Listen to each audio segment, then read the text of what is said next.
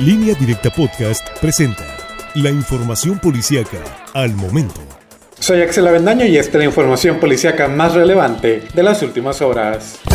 Con un uniforme de tipo militar fue encontrado el cadáver de un hombre que hasta el momento se encuentra sin identificar la mañana de este martes bajo la sombra de un árbol a un costado de la carretera Culiacán-El Dorado en la sindicatura de Costa Rica muy cerca de las instalaciones de una empresa fumigadora. Las autoridades informaron que el ahora fallecido era un hombre de entre 35 y 40 años de edad que llevaba puesta una camisa manga larga de botones camuflada color verde similar a las del ejército mexicano y un pantalón camuflado verde deslavado pero muy parecido a los que usan los soldados así como zapatos color negro.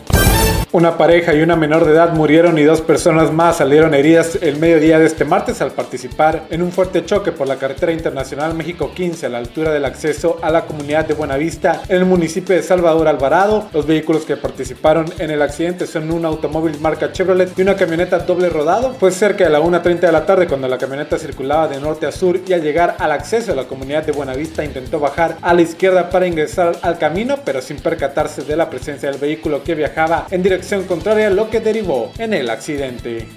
Tras una persecución, elementos de la Policía Estatal Preventiva pertenecientes al grupo Élite aseguraron un vehículo, un arma larga de uso exclusivo de las Fuerzas Armadas, así como paquetes y bolsas con distintas sustancias similares a algunas drogas. Los hechos se registraron mientras los policías estatales realizaban trabajos de seguridad en la zona sur de Culiacán, cuando el conductor de una camioneta de la marca Toyota aceleró la marcha para evitar las labores preventivas. Dicha acción derivó en una persecución que culminó en un camino de terracería, donde los ocupantes abandonaron la unidad con las puertas abiertas. Con heridas de gravedad resultó un trabajador al explotar e incendiarse un transformador de una tienda de autoservicio Sam's Club ubicada en los límites de la colonia Las Cañadas y Montebello al sur de la ciudad de Culiacán. Hasta el momento no se ha dado a conocer el nombre del empleado y solamente se pudo informar que al parecer es originario de otra entidad del país. Es un trabajador externo a la tienda y contratado para realizar unas instalaciones eléctricas y sufrió quemaduras de primero, segundo y tercer grado en distintas partes del cuerpo. El hecho fue atendido por elementos de bomberos, protección civil y policía municipal. Más información en línea directaportal.com.